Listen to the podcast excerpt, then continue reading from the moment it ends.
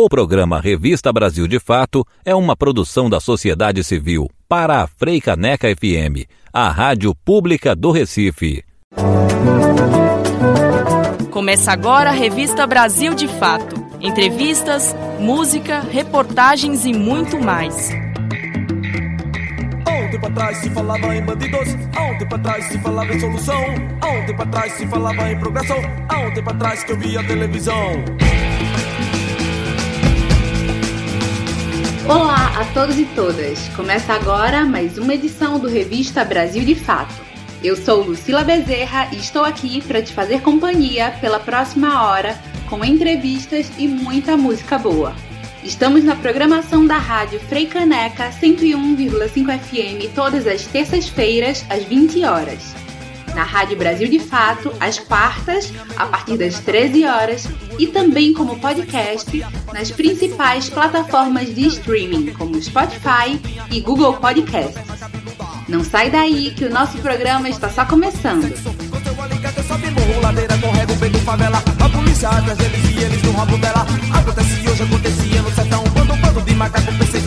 um. E outros hoje ainda falam. Eu carrego comigo coragem de ele. Polícia mata gente inocente. Quem era inocente hoje já virou bandido pra poder comer um pedaço de ponto do.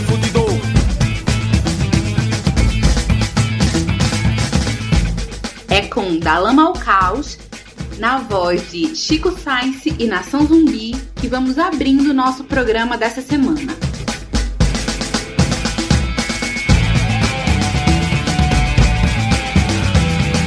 A leitura abre as portas para um novo mundo, não só de palavras, mas também de conscientização política.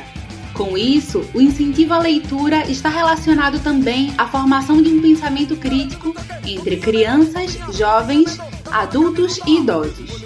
No programa de hoje, vamos conversar sobre um projeto de incentivo à leitura, integração artística, cultural e ambiental, com base em uma biblioteca comunitária. Esse projeto é a Livroteca Brincante do Pina, que fica na comunidade do Bode. Então vamos conversar com a agitadora cultural e coordenadora da ONG, Paulinha Menezes. Seja bem-vinda ao nosso programa, Paulinha. A livroteca foi o sonho do Cacau Gomes, conhecido como traficante de livros, que é um dos moradores da comunidade do Bode. O projeto hoje alcança não só crianças, mas todos os moradores.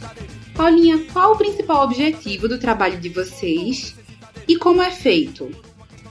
Então, sim, é o sonho do Cacau, né? Cacau Gomes, né, se deparou com esse saco de lixo na maré e viu que a comunidade podia sobressair desse contexto, né? É, de pobreza e de falta de informação com a livroteca.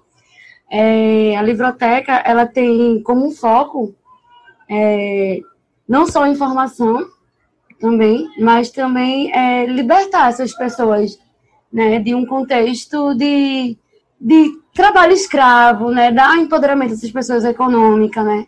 A própria comunidade aqui é, vive da pesca, né, então se fala também de fazer uma cooperativa. A gente também trabalha com a proposta de redução de danos, que acho que na verdade é um foco muito grande, não só da livroteca, mas também de outros projetos que nascem a partir da livroteca, né? Como o Pão e Tinta, que trabalha direcionado com a juventude, e agora também as cabras, que foca nas mulheres, né? Então, o trabalho da gente é pensar, na verdade, a redução de danos, a partir da leitura, né? Quais os maiores desafios que a livroteca enfrenta dentro da comunidade do Bode? Então, amiga, é... pelo fato das escolas e a livroteca estar fechada, as crianças e adolescentes estão muito ociosas, né? Então, o que a gente percebe também aí? Um agravante nas drogas. Adolescentes que não consumiam hoje chegam a consumir, sabe? Então, a gente se depara hoje com um trabalho ainda maior para fazer, né, de redução de danos. Né? A gente está assim, somando com algumas parcerias de saúde, né, que vão trabalhar, inclusive, de forma natural também, com florais e outras coisas. A gente está estudando essa forma, mas para mim, hoje, o maior agravante desse processo é isso. Porque, assim, a gente tem criança, é, adolescente, que não estava consumindo droga, consumindo droga hoje, sabe? E aí se pergunta, mas a família não assiste? A família assiste também. Tá, tá querendo que a criança não, não, não participe. E às vezes, muitas dessas famílias também estão consumindo. Porque esse momento está sendo de muito aperto emocional para todo mundo. Ninguém sabe se o mundo vai acabar amanhã. E, e a gente sabe que, que a favela não está sendo assistida pelos governos. Ela não está. É a gente por nós mesmos. Se a gente não tivesse aqui, amiga, pelo amor de Deus, a situação ia estar tá pior. Então, a maior dificuldade da gente está sendo essa. Porque, inclusive, a gente tem ações. Vou fazer denúncia, viu? tem ação da polícia aqui dentro da comunidade, vendo adolescentes cheirando cola na praça. Passa dez vezes, assiste isso e não chega sequer para. Não digo nada, só para tomar a, garrafa de cola, porque tem que fazer isso o tempo todo é a gente. Sabe, tipo, a gente tem aqui dois representantes do Conselho Tutelar que não estão fazendo porra nenhuma. A gente chamou a atenção deles. Velho, as crianças estão cheirando cola, como é que a gente pode fazer? Ajuda nós. E eles não querer fazer é, vista grossa para isso, sabe? Porque são crianças que para eles são diária muito perigosa, né? São as crianças que nascem muitas vezes da família do tráfico. Então, como é que a gente salva? Como é que a gente tira essa criança de herdar isso? Né? Então, assim, realmente, quem está fazendo dentro da comunidade são os coletivos, mano. Quem está fazendo é nós. Porque a gente não está tendo qualquer assistência de lado nenhum. Se não for os colaboradores e as pessoas que estão vendo a nossa campanha gritando na gente, tava ferrado. A gente tava ferrado, sinceramente. O que mudou no trabalho da livroteca dentro desse contexto de pandemia? Então, é isso. A gente teve que manter a livroteca fechada, né? Então, a gente perdeu esse acesso, assim, às atividades com, com a leitura. Né? A gente teve que, infelizmente, trancar o nosso acervo. É, mas hoje a ação da livroteca teve que ser para fora mesmo, né? A gente hoje está é, tá aí fazendo levantamento de pesquisa. Na verdade, a própria comunidade ela está auxiliando a gente nesse processo, né? É, hoje a gente tem maior dificuldade de trabalhar, sim, né? Devido a esse agravante aqui que a gente já falou, do uso de droga e tudo mais. É, mas, é, ao mesmo tempo, a gente pode dar um foco maior também na rádio, vendo ela como uma ferramenta que ia falar para fora. Né? A gente já tinha já tinha esse trabalho, mas na, na pandemia foi quando foi deu o foco, senão tem que, tem que ser agora, tem que ser agora. Né? Então, a gente mudou para esse formato. No bode, existem comunidades ribeirinhas e de pescadores há muitas décadas, garantindo a sua sobrevivência daquilo que vem do rio Capibaribe. E uma das atividades da livroteca é a gincana ecológica, que faz as crianças pensarem mais no meio ambiente.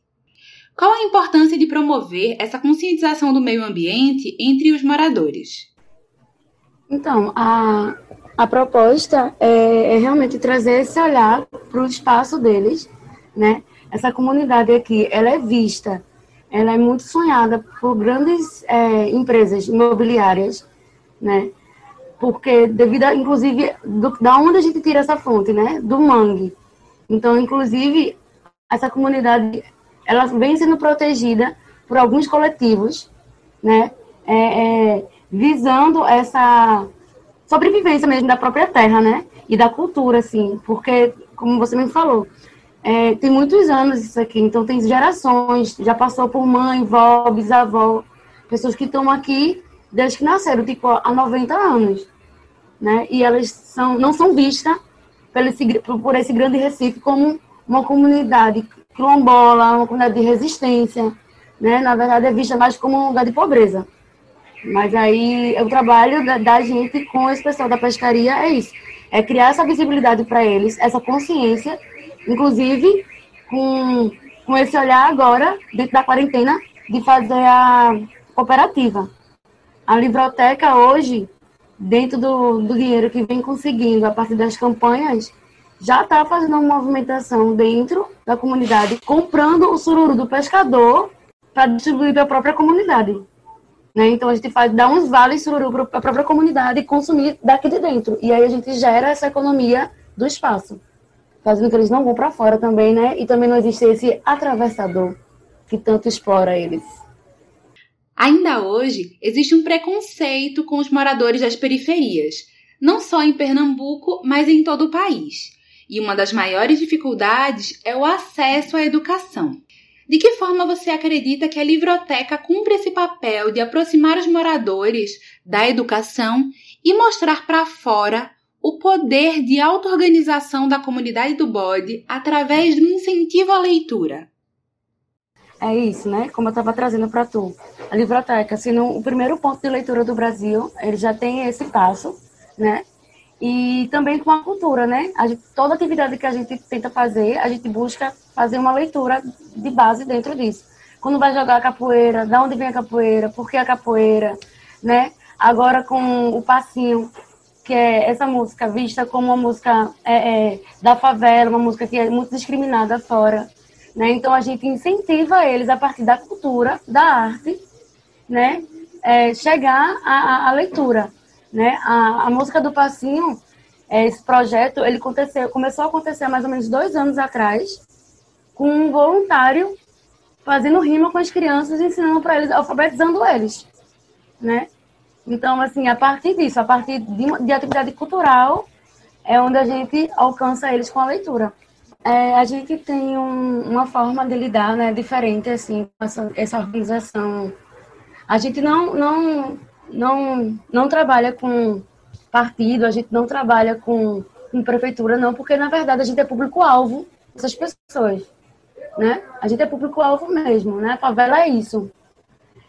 É, o que a gente faz com a nossa organização aqui é articulação com a própria comunidade. Se hoje a biblioteca hoje existe dentro do espaço que existe, foi por muito trabalho do Cacau, assim, começando esse trabalho dentro de uma palafita, né? Ocupando um lugar onde era de tráfico e criando a partir daí essa linguagem. Hoje a gente ocupa um lugar que era é, Associação de Moradores, que foi abandonado. E aí, por 10 anos foi abandonado e até que a gente ocupou esse espaço com a própria, com o apoio da própria moradia, dos moradores daqui, né? Então, assim, dentro, e eles percebendo o quanto era importante isso, porque por mais que eles estejam dentro de um contexto, né, que às vezes é, muitos podem estar é, num, numa situação de desemprego, desumano, ninguém quer expulsar os filhos. Né? Então, eles entendem que a biblioteca é um espaço onde vai, vai salvar suas crianças, e com isso a gente consegue ter uma comunicação incrível com eles. Inclusive, vou até pontuar para tu aqui que a gente hoje tem a Voz da Lama, né? que é a rádio Careguejo Pensante, onde a gente circula pô, com a bicicleta por toda a comunidade. E também agora a gente estendeu isso para o barco. A gente também alcança as casas na palafita. Então a gente grava um programa dando informação para eles com a linguagem da favela, que isso fique bastante acessível para eles. Porque não adianta trazer informação aqui e eles não entenderem nada. A gente usa os próprios moradores, os próprios colaboradores do coletivo para fazer esse programa. As grandes mídias trazem uma linguagem que, na verdade, mostra a favela como um lugar perigoso. E eu, particularmente, falando Paulinha, eu acho que a favela é, perigo, ela é um perigo para o Estado. Porque se a gente consegue organizar e abrir a mente deles, danou-se. Bem, agora a gente parte para o fim do primeiro bloco do nosso programa, mas fica por aí que já já a gente volta. Revista Brasil de Fato.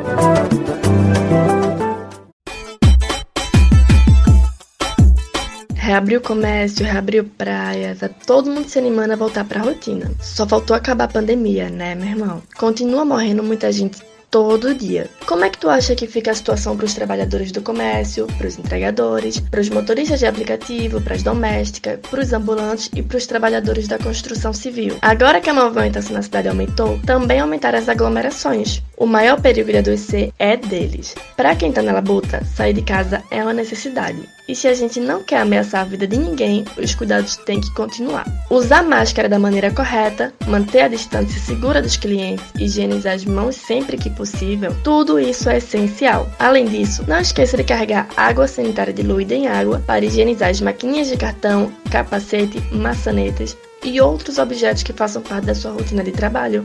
Se a gente adoecer, nem trabalhar a gente consegue. Então, bora cuidar da vida? Apoio do Observatório Covid-19 da Universidade Federal de Pernambuco.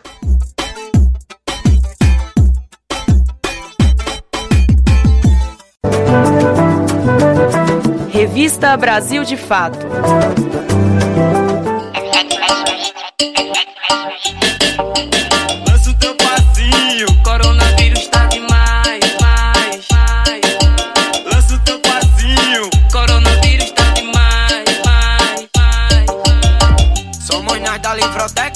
Recado tem pra dar. Não vacile, o bicho é sério, ele pode te pegar. Somos nós da Livroteca, então pode se ligar. Sou do Pina, mas eu sei que o Brasil pode mudar. Falando do Recife, 30 mil infectados. Mais de mil vira o balão e tá tudo enterrado. Febre e dor de cabeça, falta a respiração. Tem cansaço e diarreia garganta inflamadão. É melhor ficar em casa que no tu vai morrer. Cinco horas de espera, não tem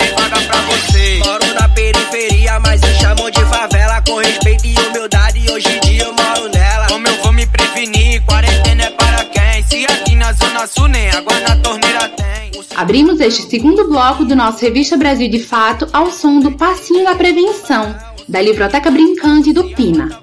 No programa de hoje, estamos conversando com a coordenadora da ONG, Paulinha Menezes. Além de ser uma livroteca, o projeto também cumpre um papel de organização comunitária através da cultura e da preservação ao meio ambiente.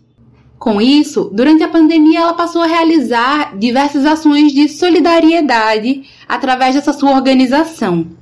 Para você, qual a função social da livroteca dentro da comunidade? E como vêm sendo feitas essas ações? Então, quando começou a pandemia, né, a gente tinha muito medo, porque como é que ia fazer, dizer para o pescador ou para o cara que trabalha na praia que ele não poderia sair, porque isso trazia um perigo para a comunidade dele, né? A gente colocou a mão na cabeça e foi pedir a força aí do céu para ver como que a gente ia fazer. E isso foi ouvido, né? Então, a gente fez uma campanha nas redes sociais já mostrando esse trabalho que acontece há 20 anos aqui dentro. Então a resposta veio muito rápida, né? E a gente conseguiu distribuir mais de 700 cestas básicas, garantindo que essa comunidade ficasse aqui dentro, né? A Livroteca já com um trabalho de mais de 20 anos, né? Conect entrou aí em uma ação de uma campanha para o coronavírus e a resposta foi imediata, assim, né? E aí a gente conseguiu fazer essa distribuição de, de, de cestas básicas, focando nas famílias mais, necessidade, mais necessitadas, né? Porque aqui no bode a gente tem muita família, então a gente conseguiu, pelo menos, garantir o pessoal da palafita, o pessoal da pesca, né? as famílias das crianças que a gente atua. Então, a gente fez a distribuição de 700 cestas básicas, né? Fora Vale Sururu, Vale Verdura, Vale Gás, né? O que a gente conseguiu de dinheiro, a gente saiu distribuindo. Mas é só para ressaltar que a gente não trabalha com esse sistema é, assistencialismo, né? Mas dentro da, da epidemia a gente teve que fazer uma ação muito urgente. Mas aí também existe essa coisa da troca, né? A comunidade, ela precisa estar tá alertando pra gente, tipo, ó, oh, é, de repente tal família não, não precisa, então, eles mesmos também vão ajudando a gente a levantar esses dados, porque é muita gente e a gente queria realmente dar para a comunidade inteira, né? Mas a gente vai tentando assistir mais o pessoal da pesca, pessoal da palafita e as nossas crianças. É, a gente vem fazendo várias campanhas, né? A gente fez a campanha do coronavírus, a gente agora também está conseguindo arrecadar alguma grana com o passinho, com o clipe do passinho do coronavírus também. Né? A gente, em uma semana e meia, a gente teve 60 mil visualizações no Instagram. né? Foi muito massa.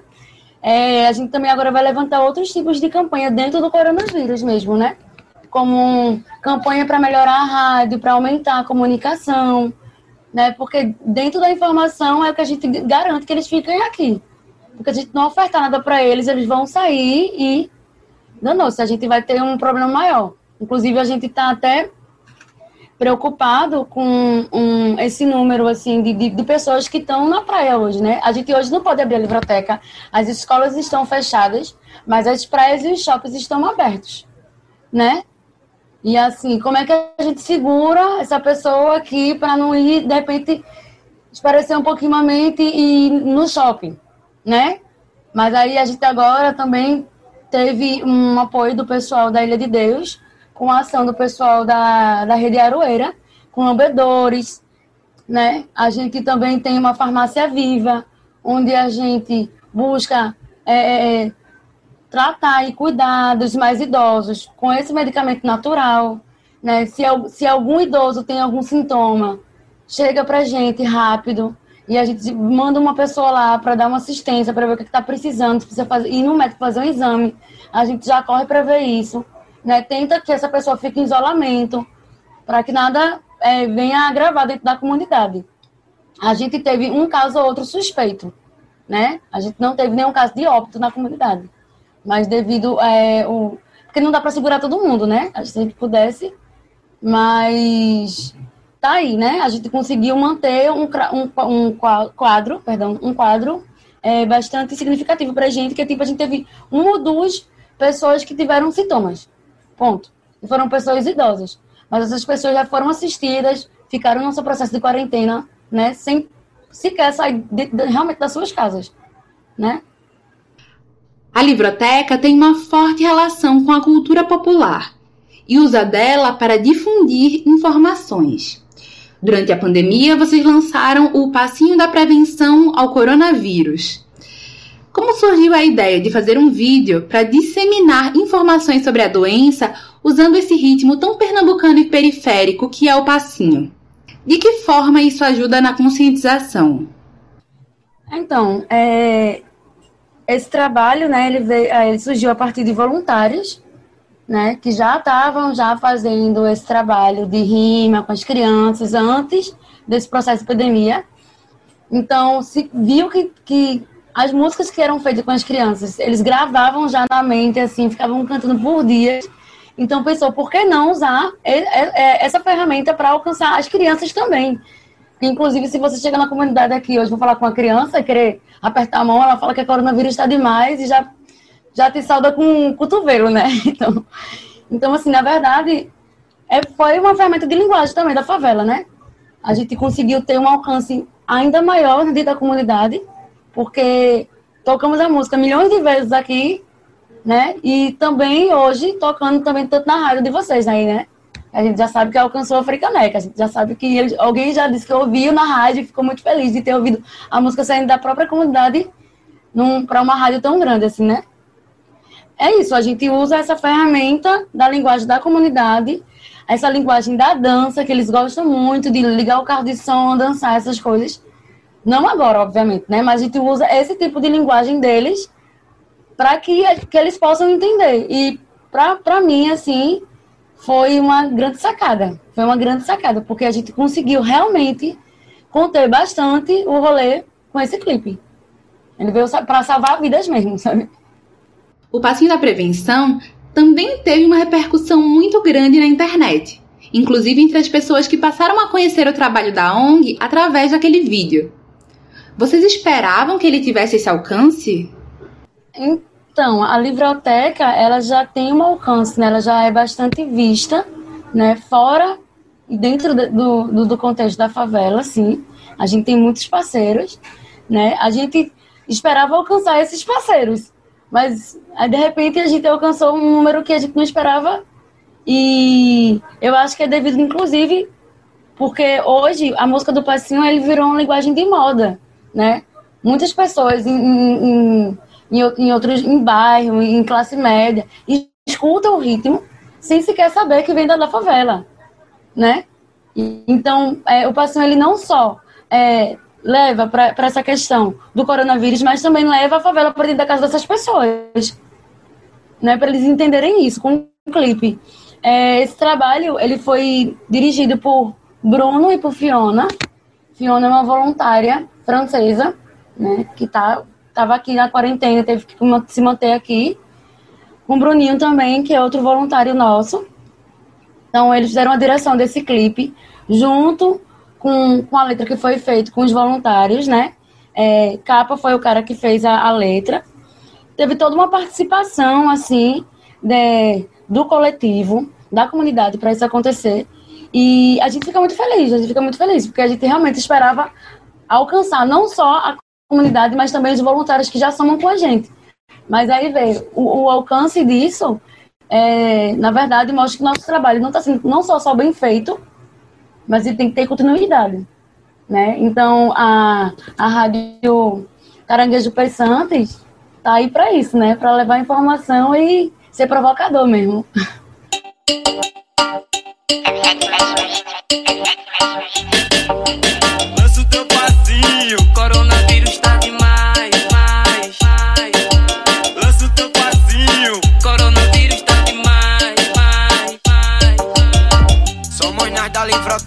recado tem pra dar. Não vacila, o bicho é sério, ele pode te pegar. Somos nós da Livroteca, então pode se ligar. Sou do Pina, mas eu sei que o Brasil pode mudar. Tô falando do Recife, 30 mil infectados, mais de mil virou balão e tá tudo enterrado. Febre e dor de cabeça, falta a respiração. Tem cansaço e diarreia garganta inflamadão. É melhor ficar em casa que no tu vai morrer. Cinco horas de espera,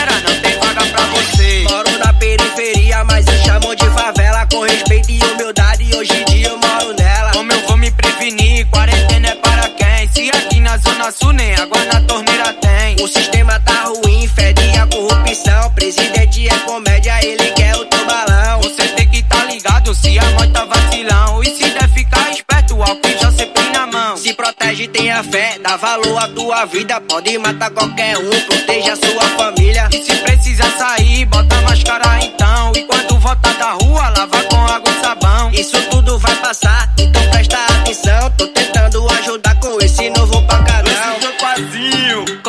coronavírus tá demais, mais, mais. Bem, a gente está encerrando o segundo bloco do nosso Revista Brasil de Fato, mas não sai daí que a gente volta em instantes.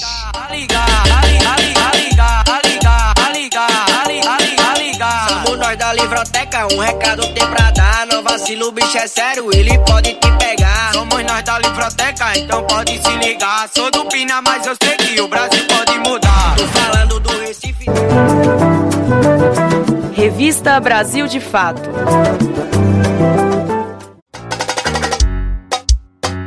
Alô, alô pessoal! Vocês já sabem, né? A saúde da comunidade é responsabilidade de todo mundo. Teu vizinho conseguiu auxílio emergencial? Tem algum morador com sintoma de Covid? Dá pra cuidar um do outro sem arriscar a tua saúde. Sabe o que pode ser feito? Chama a galera no grupo do Zap e se organiza pra fazer o bem. Fazer feira pros velhinhos, ajudar quem não sabe mexer em celular, solicitar o auxílio emergencial ou a fazer uma consulta por aplicativo. Começa na tua rua mesmo. Teve alguma outra ideia? Chama a galera pra botar em prática. E se precisar socorrer alguém muito doente, tem que se cuidar pra fazer o corpo a corpo. Uma dica é colocar o filtro de café dentro da máscara pra aumentar a proteção. Usar calça e camisa de manga comprida e vestir por cima um saco de lixo preto, como se fosse um avental de enfermeiro. Quando acabar, tira tudo com cuidado e vai direto pro banho. Não dá pra se preocupar só com você. O egoísmo é pior que qualquer vírus. Tamo junto, comunidade. Apoio do Observatório Covid-19 da Universidade Federal de Pernambuco.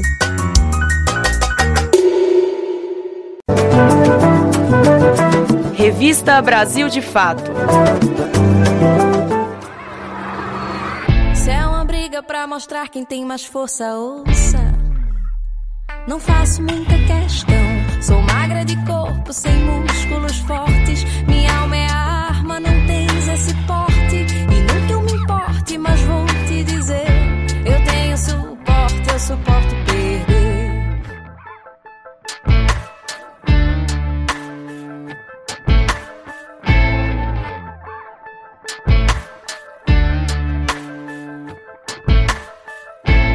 briga pra mostrar quem tem mais força, ouça. Não faço muita questão. Sou magro de corpo, sem músculos fortes. Minha alma é a arma, não tens esse porte. E não que eu me importe, mas vou te dizer: eu tenho suporte, eu suporto perder. E não que eu me importe, mas vou te dizer: eu tenho suporte, eu suporto perder.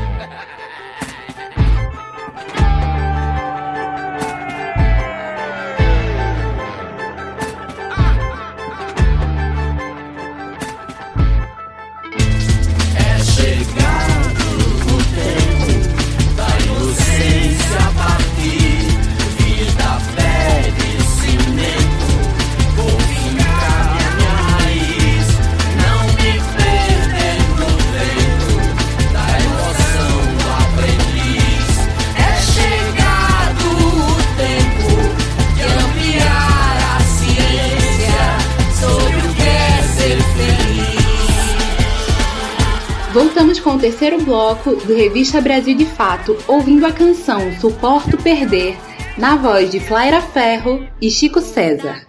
A convidada de hoje é a coordenadora da Livroteca Brincante do Pina, Paulinha Menezes. Apesar da própria Constituição brasileira dizer que a educação é direito de todos e dever do Estado, o acesso aos livros cada dia mais vem sendo colocado para aqueles que podem pagar por ele como é pontuado no debate da taxação dos livros. Paulinha, qual a importância de fazer com que o acesso à literatura de fato seja para todos e todas? Então, é, a Livroteca, ela tem hoje no acervo dela 10 mil livros, né? E a gente entende que a leitura ela vai ser essa carta de alforria, né? Que essa comunidade precisa. E é, é de grande importância, assim, que a gente possa dar para eles umas expectativas maior na vida deles. Na verdade, que eles possam sonhar. Eu acredito que a leitura, ela vem para alcançar o sonho deles, né? Quando eu digo eles, né? Porque, assim, eu sou uma voluntária daqui. Hoje moro na comunidade, sim. Mas não cresci aqui, né? Eu se for, faço parte disso. Mas é bom sempre pontuar quem é cada um. é, crianças que não sabiam ler sequer nada, hoje já conseguem escrever uma letra, já conseguem fazer uma rima, né? O tamanho da importância que é desse, desses livros, né? E é isso, é nosso tesouro. Por que, como, por que a favela é perigosa para o Estado? Porque se a, se a, favela tem informação, ela consegue é, é, cobrar os direitos para esse espaço. Então, dentro desse processo, esse, o ex-governo e outros observam que dar informação para o pobre é um perigo. Então, criar essas taxas é uma pura sacanagem. Mas, assim, olha, a gente tem 10 mil livros e ninguém vai, vai, vai vender e nem vai cobrar por isso, não. né? Então, disso eles não vão mexer, por enquanto, né? Porque a proposta da gente, na real, é não só aumentar nossos acervos e também ser parceiro de outras bibliotecas porque a gente tem mais de 10 mil livros no nosso acervo. Tem repetição de livros bastante e a gente vai ser esse difusor de águas. A gente vai dar livro para outras bibliotecas, outras pessoas que querem abrir é, bibliotecas nas suas comunidades. Então, assim, por nós, a gente vai lutar contra isso. A partir da experiência da livroteca, o que muda na vida das pessoas com o acesso à leitura e à educação? Muda tudo, né? A gente hoje trabalha com, em média, 80 crianças, né? E posso dizer para você que pelo menos 99% delas não sabiam sequer escrever o próprio nome, né? E se você chegar hoje aqui na comunidade e falar com essas crianças, elas já estão ali soletrando. Já estão soletrando, outros já estão é, é, escrevendo, já estão sonhando em fazer, em construir é, algo maior para a vida deles vendo aí, nesse processo de alfabetização, um, um rolê muito grande para a própria vida. Eu vou até pontuar outra coisa aqui dentro dessa pergunta. É, o coletivo Cabras, né, que é esse coletivo para as mulheres daqui, a gente tem um, um rolê que se chama Banco Mãe. Esse Banco Mãe vai funcionar como? A gente quer alfabetizar essas mães adolescentes que tiveram que largar as escolas para criar as crianças e tem a dificuldade de estar numa sala de aula com o seu filho. A gente, voluntário, vai se juntar, cada um dentro do, do que pode, alcançar essa, essa, essa adolescente que participa com a gente no processo. Alfabetizar ela dentro da linguagem que ela vai alcançar. Ela que vai ditar para a gente como é que a gente vai fazer. E a gente vai encaminhar ela para uma prova no final do ano, né, do governo do estado, que vai alfabetizar ela. Então, assim, e aí esse banco mãe, não só alfabetiza essa, essa, adolescente, como também vai garantir para ela uma bolsa para o filho dela. Que bolsa é essa? A gente vai dar moedas, mas eu não falo moedas em dinheiro. A gente fala uma fralda, uma pomada, uma levada para o médico. É, a, a mãe que for alfabetizada e cumprir o programa todo, ela não vai só se alfabetizar, mas também vai garantir algo para a criança dela. E aí a gente consegue que elas estejam presentes, né? Porque a maior dificuldade, inclusive, é porque, além de serem muitas delas adolescentes, tem muita adolescente mãe aqui, tá? É, e, e, perder essa garantia da escola, porque tem uma criança, também muitas vezes tem que ser a chefe da família. Então, como é que eu vou garantir para ela ir para a escola se ela precisa cuidar da criança, estudar e trabalhar? Então, esse coletivo Cabras, ele vem com essa proposta. Como é que a gente consegue amarrar tudo em uma coisa só, né? Então, é, é, é essa é a importância, realmente, desse grande tesouro que a gente tem na livroteca, que é os livros. Como surgiu a ideia de envolver essas mulheres e criar o grupo Cabras no Bode? E por que vocês escolheram esse nome? Então, é, o Cabras, ele aparece porque a gente tá dentro do bode, feminino do bode é Cabras, né? E também a gente já escutou muito na vida, né? Quando o cara faz uma coisa certinha, bonitinha, cabra macho, cabra homem, aí é menino, calma aí que cabra é nós. Então por isso surgiu o nome Cabras, né?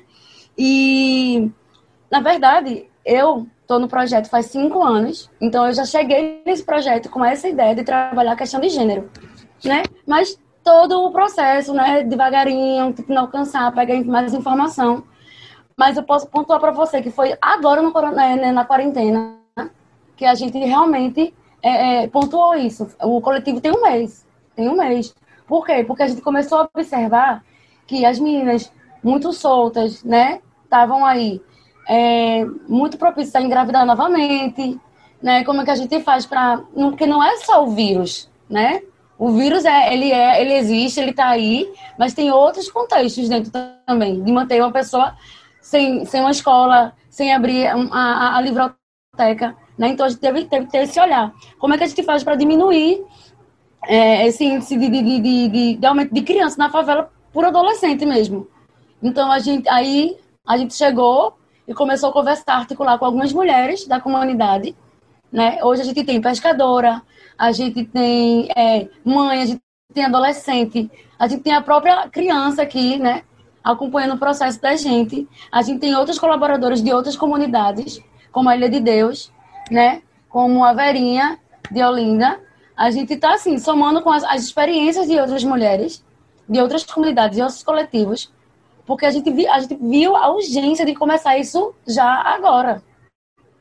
Não dava para esperar é, passar essa quarentena. A gente via que muitas meninas estavam procurando coletivo para anticoncepcional, né? Opa, peraí, porque você está procurando anticoncepcional? Vamos falar sobre anticoncepcional. O que é que te, o que te leva a tomar anticoncepcional? É, durante, porque assim, se você não tiver um mínimo de informação para elas, elas vão tomar a pílula do outro dia como se fosse água. Como se fosse água. Além de é, ter a, o problema da, da, de, de, engravidar muito jovem, elas também estavam aí virando. É, entrando para um índice de risco de doenças futuras, daqui a 20 anos, um câncer de mama, um câncer de útero, devido ao consumo louco desses remédios, né? Então, a gente hoje, o coletivo Cabras, ele vem trabalhar esse, esse rolê de redução de danos também, né? A gente vem falar sobre um.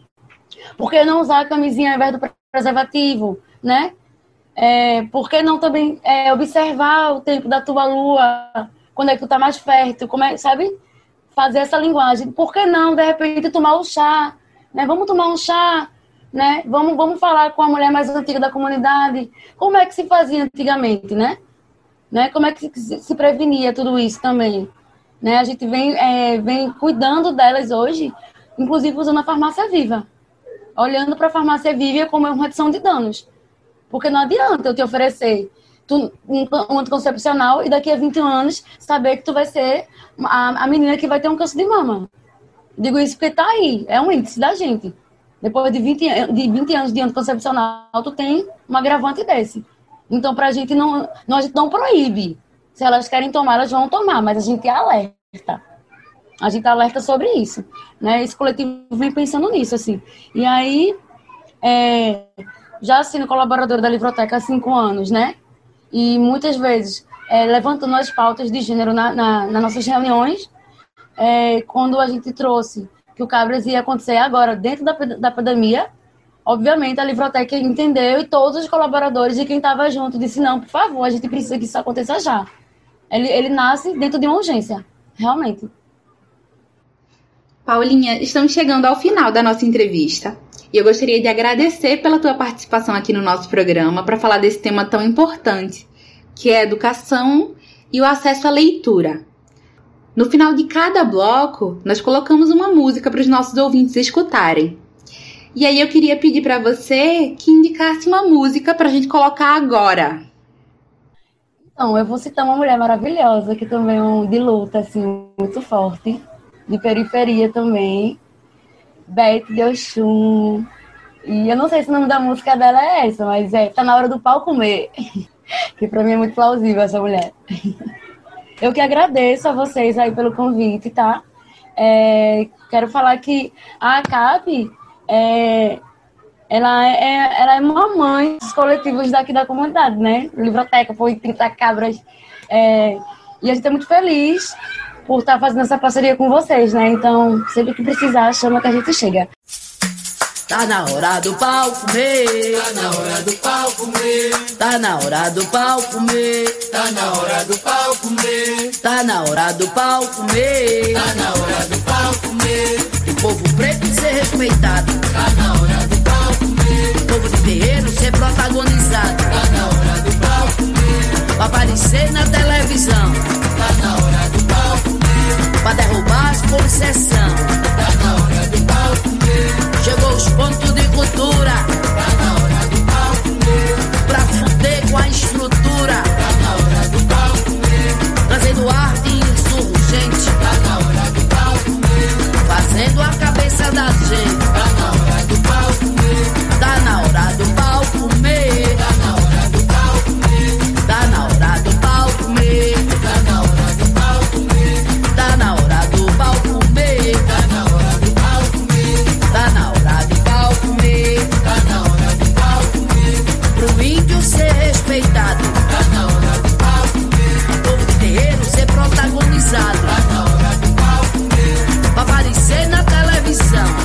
Nossa entrevista fica por aqui, mas a gente volta já já para escutar o podcast. Agora pronto. Chegou os pontos de cultura. Revista Brasil de Fato. Somos a Expressão Popular, uma editora e livraria que contribui para a formação do pensamento crítico da militância. Com livros de qualidade e preços acessíveis, levamos mais conhecimento até você, no compromisso de construir um mundo mais justo. Este mês, o nosso Clube do Livro está de aniversário e completa três anos. E queremos celebrar essa conquista junto com você. Acesse o nosso site e conheça as nossas obras. expressãopopular.com.br Expressão Popular, há mais de 20 anos na Batalha das Ideias.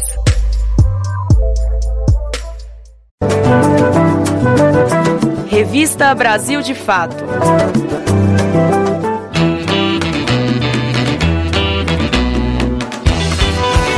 Na edição de hoje, a gente conversou com a coordenadora da Livroteca Brincante do Pina, Paulinha Menezes. Agora a gente vai escutar o podcast Agora Pronto, produzido pelo Brasil de Fato Ceará e apresentado por Francisco Barbosa, com edição de Rodolfo Santana e direção de Monize Ravena. Neste episódio, Francisco entrevista Maria de Jesus dos Santos Gomes, dirigente estadual do Movimento dos Trabalhadores e Trabalhadoras Rurais Sem Terra, o MST, pelo setor de educação para falar sobre a campanha Volta às aulas na pandemia é crime. Vamos ouvir?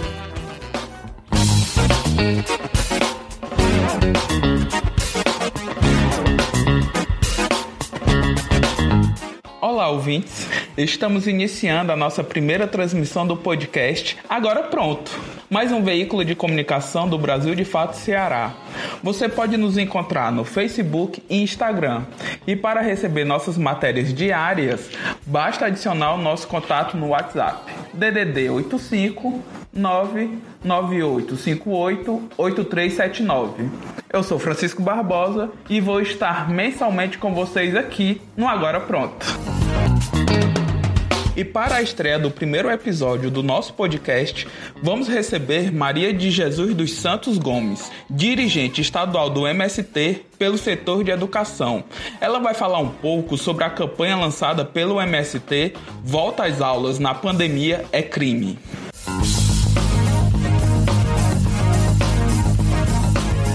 Olá, Maria de Jesus. Seja bem-vinda ao lançamento do nosso podcast. Já vou logo te perguntando sobre a campanha Volta às Aulas na Pandemia é Crime. Gostaria que você falasse um pouco sobre como surgiu a ideia para a criação dessa ação. A nossa campanha Volta às Aulas na Pandemia é Crime, ela surge da necessidade de enfrentamento ao tema do retorno às aulas presenciais, que em nosso país tem principalmente sido a pressão dos grupos privados na educação. Então, no nosso país, as escolas particulares têm feito uma grande pressão sobre os governadores e prefeitos para que libere o funcionamento das aulas presenciais sem discutir as condições sanitárias. Para nós é muito grave o que estamos vivendo no Brasil. Então, temos aí uma realidade de mais de 117 mil pessoas que perderam as suas vidas pela Covid-19, quase 3 milhões de pessoas contaminadas e principalmente a falta de uma política nacional do Ministério da Saúde e do presidente da República, que tem feito tudo ao contrário em relação à pandemia, né? Ele é um mau exemplo para a nação do que deve ser os cuidados e a prevenção com enfrentamento a esta pandemia. Quebra todas as regras da OMS, mas nós entendemos. Em primeiro lugar, nós temos a defesa da vida. E em nome da defesa da vida, deste valor que nós estamos construindo esta campanha. A campanha Volta às Aulas na Pandemia Crime, ela se posiciona contra o genocídio que está acontecendo no nosso país, promovido pelo atual presidente da República, Jair Bolsonaro, e sua equipe do Ministério da Saúde, porque não tem tomado as providências necessárias junto aos municípios e aos estados para o combate, a prevenção e principalmente o atendimento à população adequado. Maria de Jesus, você acabou de falar um pouco sobre a finalidade da campanha. Gostaria que você aprofundasse um pouco mais sobre o seu objetivo. Esta campanha, ela tem o objetivo tanto de mobilizar as famílias acampadas e assentadas a se posicionar em relação a este tema, como também dialogar com todos os setores educacionais do nosso país e a sociedade no sentido do problema, o problema que estamos enfrentando. Então, para nós não há uma segurança sanitária adequada, porque nossos assentamentos nós enfrentamos a falta desse direito à saúde, tem sido uma luta muito grande para nós. Veja, nós temos assentamento que passa dois meses para ter um atendimento do programa Saúde da Família. Então, como é que nós vamos estar promovendo o retorno das aulas presenciais sem nenhuma segurança sanitária? Então, a primeira questão que o movimento propõe no diálogo é a questão da segurança sanitária e para nós, o que vai nos dar, de fato, a segurança será a vacinação e de imediato a gente tem exigido teste em massa de todos os sujeitos, dos estudantes, dos educadores e educadoras, dos gestores, dos funcionários, para que qualquer início de retorno teria que passar primeiro por esse teste em massa, segundo, ter uma adequação sanitária dos cuidados e principalmente da higiene dos ambientes e ter um acompanhamento do programa Saúde da Família com profissionais médicos atendendo as nossas escolas. Temos também levantado que agora no segundo semestre, onde tem casos ainda acontecendo de contaminação e de mortes, nós não temos como retornar às aulas. Então, por isso que de fato nós estamos afirmando que o objetivo nosso com essa campanha é principalmente impedir o funcionamento nesse segundo semestre das aulas nos assentamentos e acampamentos no sentido presencial. Mas vamos seguir com o currículo especial construindo, né, as aulas domiciliares até que a gente tenha uma condição de melhor segurança na saúde para o retorno das aulas. A campanha está ganhando adeptos, Maria de Jesus? Acredito que tem pais que querem ver seus filhos voltando às aulas, mas também aqueles que não querem por medo. Como está sendo o retorno da população e do poder público em relação à campanha? Temos feito nos assentamentos e acampamento trabalho de base e principalmente consulta a cada família em relação se tem acordo de que seus filhos retornem às aulas ou não. Então, primeiro nós temos feito um trabalho de base de compreensão do problema e de decisões das famílias em torno deste, né? E junto à sociedade nós temos articulado com o Ministério Público, com a Câmara de Deputados Federais, com as Assembleias Legislativas, com as Secretarias de Educação dos Estados estados e com as secretarias de educação municipais, no sentido de fazer né, o diálogo necessário para que aconteça uma educação de qualidade, mesmo limitada pela pandemia. Já houve a tentativa de diálogo com o poder público para o adiamento do retorno às aulas? Estamos nos articulando com a CNTE, com os sindicatos federais das universidades e estaduais, com o sindicato de educadores, com outros movimentos, no sentido do movimento indígena, quilombola, no sentido também de termos essa unidade com a CONTAG, de termos essa unidade em torno do nosso posicionamento frente a este momento. De um lado, temos pessoas que querem o retorno das aulas. Do outro lado, temos as pessoas que não querem esse retorno agora por conta da insegurança. Gostaria que você falasse um pouco sobre o que é mais preocupante com a volta às aulas. O mais preocupante com o retorno às aulas é a ameaça do descontrole que temos com a situação da pandemia, principalmente hoje no interior do estado do Ceará, no interior dos nossos estados, a nível das capitais. Há uma amenização, né, dessa situação da contaminação e das mortes, mas nos interiores de todos os estados do Brasil segue tendo né, mortes e contaminações. Então, nos preocupa essa realidade, né, da contaminação do vírus e também a, a falta de, das condições sanitárias, porque não tem um atendimento à saúde adequado né, para uma situação emergencial nas escolas. E quando a gente fala das escolas, a gente não está falando de uma pessoa. Então, por exemplo, em relação aqui às escolas de ensino médio no Ceará, nós temos em torno de 2.114 estudantes. E isso não estou falando dos educadores, né, que são quase 200 educadores, são, né, tem os, as equipes de funcionários. Então, a gente está falando aí de 2.500 pessoas a 2.600 pessoas que vão estar expostas a uma realidade que não temos até agora como solução a vacina e a única forma de enfrentar tem sido o isolamento social. Então, nesse sentido, a gente reafirma o isolamento social como estratégia de enfrentar a pandemia e também afirmamos a defesa da vida e a reivindicação de uma vacina. Para nós, a vacina seria a solução. Nós e o mundo todo, né? A vacina é a solução.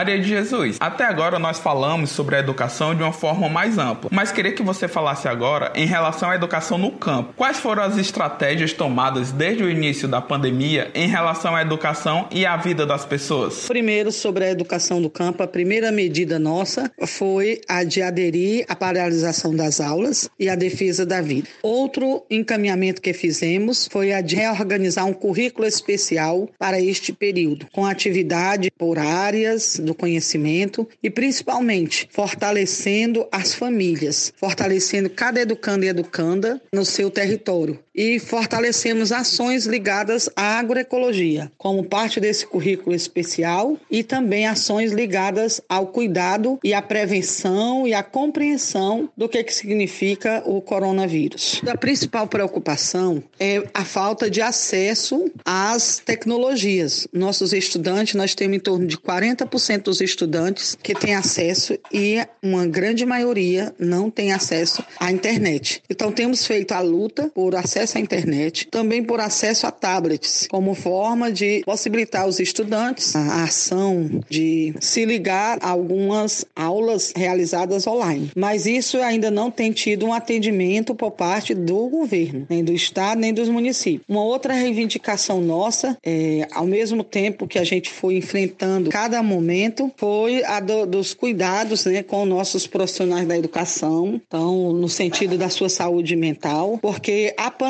sobrecarregou muito a todos os educadores e educadoras. Temos enfrentado também essa necessidade de qualificar para que todos os estudantes tenham acesso. Nós não estamos assim satisfeitos e satisfeitos com essa realidade né, do não acesso à internet. Por isso temos tido uma estratégia, né, agora de organizar cadernos pedagógicos para que todos os estudantes tenham acesso ao conhecimento. O governador do Ceará, Camilo Santana, falou sobre a possibilidade do retorno das aulas em setembro. Caso isso aconteça, as escolas do campo do nosso estado também seguirão esse mesmo cronograma? Nós já avaliamos que não temos como retornar agora em setembro. Nossas escolas, nossos territórios, né? São 10 municípios que nós atuamos aqui no Ceará. A realidade desses municípios ainda é crescente no número do coronavírus, de contaminados e mortos. Então, nós não temos segurança sanitária para este retorno. E neste momento estamos fazendo um diálogo com todos os comitês que foram criados até por orientação da Secretaria de Educação do governador Camilo Santana. Então, nós estamos fazendo reuniões com os comitês, fazendo uma consulta a todas as famílias dos nossos assentamentos, que são base das nossas escolas, para termos um posicionamento fundamentado. Então, a gente, nesse momento, estamos nesse trabalho de base, de consulta e também nesse diálogo com o nosso setor de saúde do MST, de avaliar a situação da pandemia, principalmente nesses 10 municípios, onde temos nossas escolas do campo, que são Quixeramobim, Mombaça, Madalena, Monsenhor Tabosa, Itarema, Itapipoca, Santana do Acaraú, Ocara, Canindé, né? Então nossa avaliação ela se dá em um processo. Não defendemos a educação à distância e nem as aulas remotas, mas no momento a nossa avaliação, a única forma de defender a vida dos nossos educandos e educandas, nossos educadores e educadoras e funcionários é a questão de manter as aulas de forma remota é manter o isolamento social. Nós não nos sentimos com segurança para o retorno às aulas. Mas é uma situação que estamos avaliando também com o conjunto da sociedade. Estamos em reuniões permanentes, né, de debate e diálogo e vamos estar ainda avaliando. A princípio, não tem retorno às aulas presenciais nas escolas do campo, mas a gente vai continuar avaliando a situação da pandemia nesses municípios e vamos continuar avaliando as condições, reivindicando as condições de segurança sanitárias e vamos, a partir dessa realidade, a gente vai tomar a decisão. Mas, a princípio, a decisão das escolas do campo é não retorno às aulas presenciais. E também não concordamos com a proposta de aulas híbridas. Todas elas fomentam essa proposta de aula híbrida, aulas híbridas, elas também nos causam uma grande insegurança sanitária. Estamos já nos encaminhando para o fim do nosso programa, Maria de Jesus. Mas para o último ponto do nosso bate-papo, gostaria que você falasse como a população pode ajudar com a campanha. A população pode estar contribuindo, sim. Primeiro, reafirmando a defesa da vida.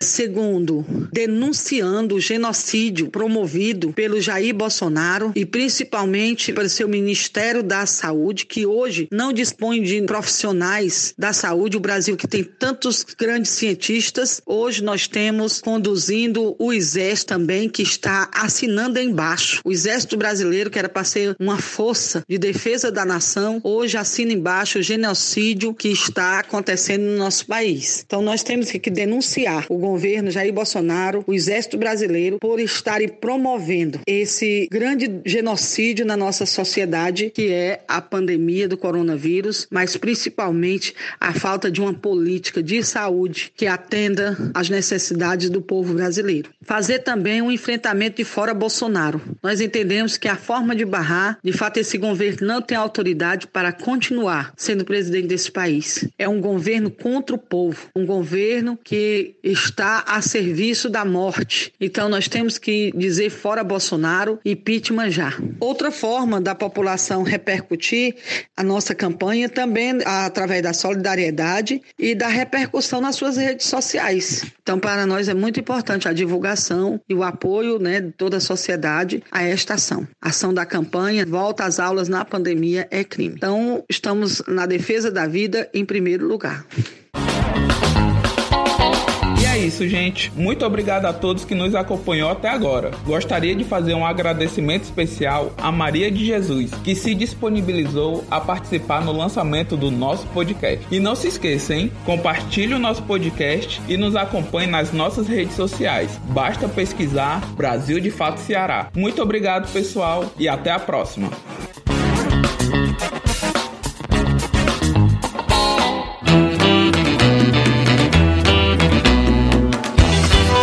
O nosso programa vai ficando por aqui. Para os ouvintes que queiram entrar em contato com a gente, basta encaminhar uma mensagem de WhatsApp ou ligar para o número DDD 81 99606 0173. Temos também contato de e-mail pelo pernambuco.radio@brasildefato.com.br. Este programa teve apresentação, roteiro e produção por Lucila Bezerra, edição por Fátima Pereira. Um grande abraço a todos e todas e até a próxima semana. Você ouviu Revista Brasil de Fato. O programa Revista Brasil de Fato é uma produção da sociedade civil para a Freicaneca FM, a rádio pública do Recife.